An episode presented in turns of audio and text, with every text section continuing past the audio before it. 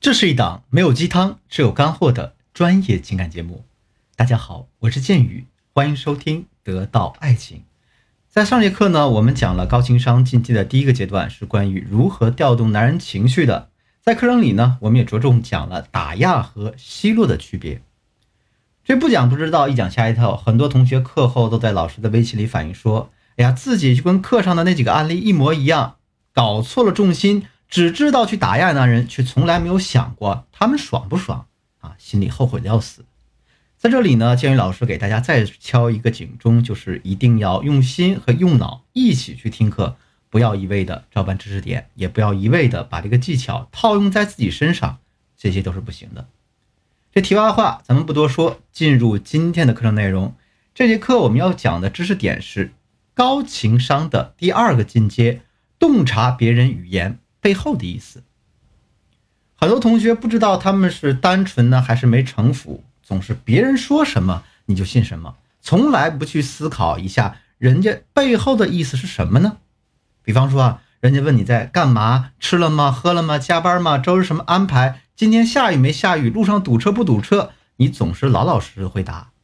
但我告诉你，其实这些简单的问候背后都传递了信息的，这些简单的。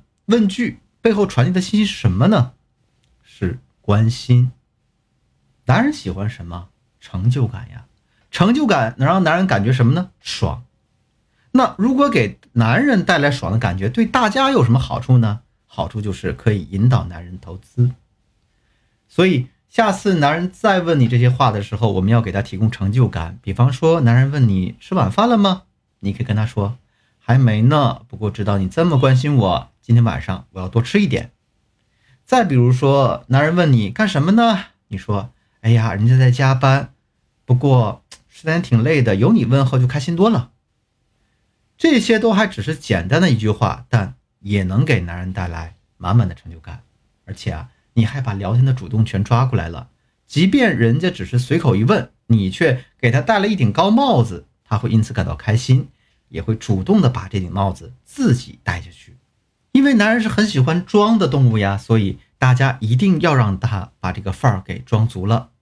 我给大家再举个例子，男人问啊，你在干嘛？你说今天一直在加班呢，不过有你的问候，加班也开心了许多了。这个时候，男人的荷尔蒙会立马爆棚，对不对？立马激起他保护欲，对不对？啊，他可能就会这样说：哎呀，宝宝辛苦了，来，你看，老公给你点个外卖吧，犒劳一下。宝宝想吃什么呀？这不就拿到男人的情感投资了吗？这就是我们洞察别人语言背后的意思能带来的好效果。如果这时你只是简单的告诉他吃了呀、喝了呀，在工作没干嘛，那么你们这个谈话就会变成全程的尬聊。再多聊这么几次，他可能就不愿意再跟你聊天了。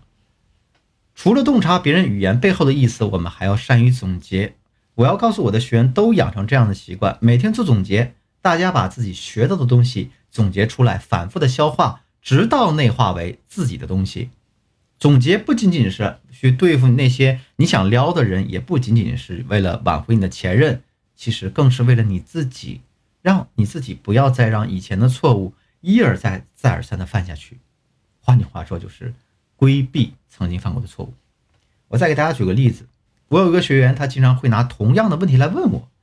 就比如说啊，提升颜值，他经常会问我说：“老师，为什么提升颜值呢？”啊，我可能给他解释了。哎呀，男人都是视觉动物啊，一切都始于颜值，没有人愿意去买一个包装残破的商品。你也是啊。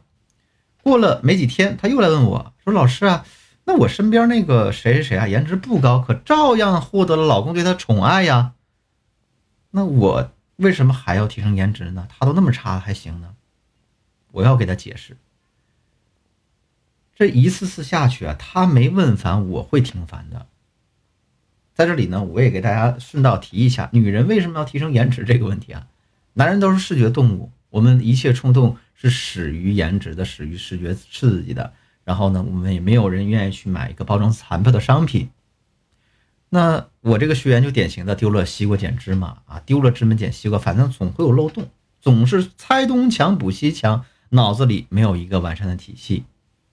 不管是挽回啊，还是婚恋情感改善啊，我们通过高情商和一些很 nice 的话术啊，带着大家做一个快速的挽回，吃这样一个挽回的快餐，可能没有什么太大问题。但是你即便很快的速度把它挽回来了，你后面的情感加固依然是要做的呀。如果你不善于总结自己的缺点，不善，如果你不善于总结自己的缺点，不善于去总结这个男人的性格和喜好，不善于去总结你学习到的两性知识。那我可以很遗憾的跟你说，即便在我的帮助下你挽回了，一旦你脱离了老师，你还会再次失去他，那是早晚的事儿。而那些善于洞察别人语言背后意思的人，往往也不是多么聪明的人，而是他们善于总结。你可以做到，我们犯过的错误，只要不再犯，不被同一块石头绊倒两次，那早晚有一天你也会成为一个情商很高的人。好，今天的课程就到这里。如果大家最近有情感上的困惑，嗯，像什么老公出轨啊，男朋友感情变淡了，两个人总是吵架，等等等等，都可以添加我助理的微信，文姬八零，文姬的全拼八零，把你的情感困惑告诉我，我一定有问必答。我是剑宇，我们下期再见。